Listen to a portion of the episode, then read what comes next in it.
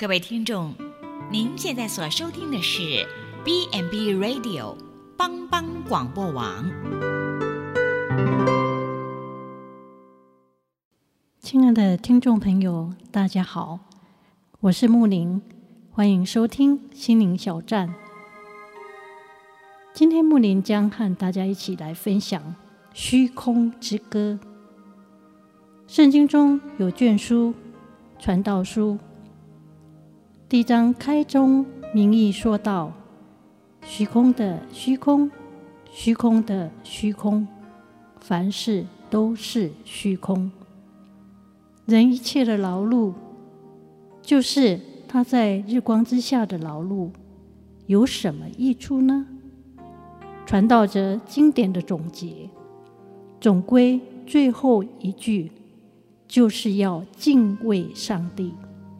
谨守他的命令，因为这是人人应尽的义务。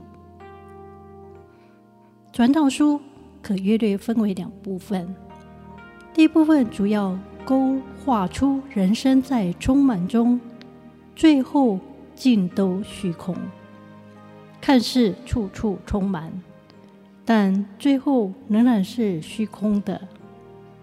第二部分是阐述。虚空中能够求充满。作者不仅带来晦暗的虚空人生思想，也试着为虚空的人生找到一些答案。传道书传道者开场是虚空的虚空，虚空一词，本书共用了三十八次。虚空的虚空这个叠字。是希伯来文中的最高级语法，它意味着最虚空，或是虚空的极点。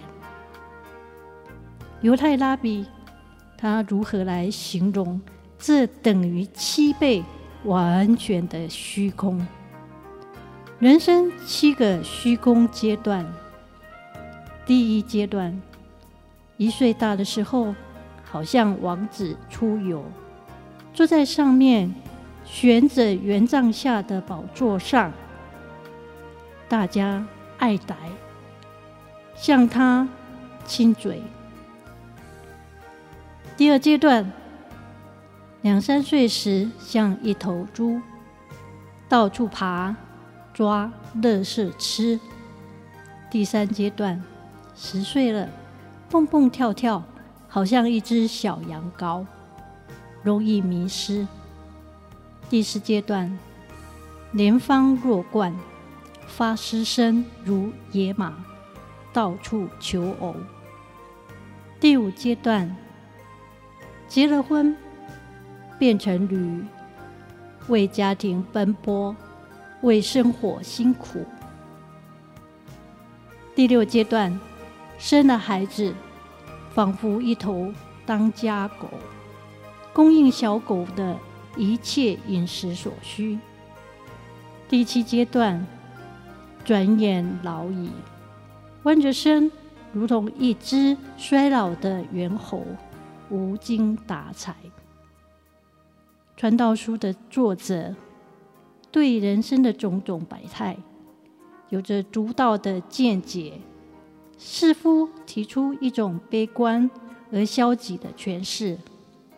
一代过去，一代又来，在日光下并无心事。在这种悲歌的人生当中，感叹人生虚空种种的处境。历史上，亚历山大是一位伟大的国王，骁勇善战。被誉为西方第一大帝。他二十岁继承王位，在位仅有三年，却实现了自己伟大的梦想，建立了一个横跨欧亚非大陆的大帝国。可惜他在征服了许多王国胜利之后，返回的途中，他病倒了。此刻。占领的土地、强大的军队、锋利的宝剑和所有的财富都毫无意义。他知道他的日子到了尽头，已经无法回到家园了。最后的遗愿，他留下：下葬时，双手必须放在棺材外面，收完烟的气。遗愿中让医师运送棺木，是想警示世人：医生虽然能够医治疾病，但在死亡面前也束手无策。让前往墓陵的道路上铺满了金银珠宝，是为了告诉世人，无论是伟大的君王，还是平凡的百姓。用一生去追求财富，实在是很浪费时间。最后，他的遗愿是想告诉人们：出生的时候是空着双手，死了也空着手离去。人出生双手空空而来，也空空而去。人生苦短，转眼成空。在传道书的结语中，会让我们找到虚空人生的总结。用意在于使我们许多在世的人们，在跟随主耶稣脚踪的人，要敬畏真神上帝。世人呐、啊，在虚空的世界中，要敬畏上帝，谨守他的命令，因为这是人人。应尽的义务。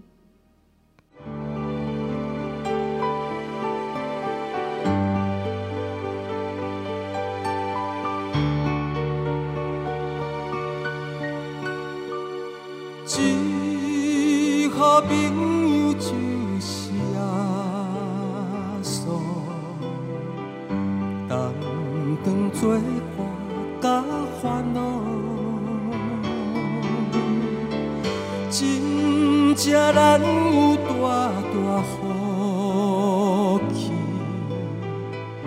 万事拢通对讨，心肝常常失落平安。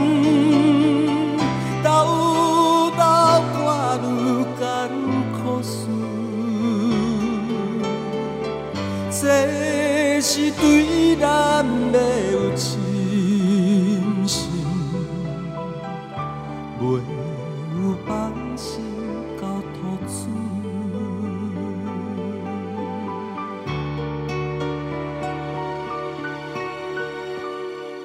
咸菜拄着油温试炼，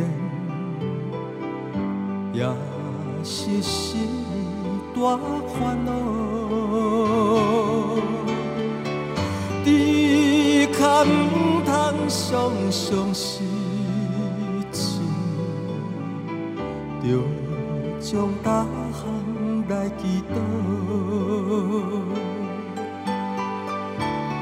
交朋友到这真重。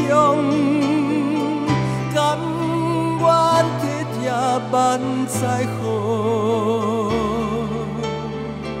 耶稣在咱心的暖流，将这苦事来祈祷。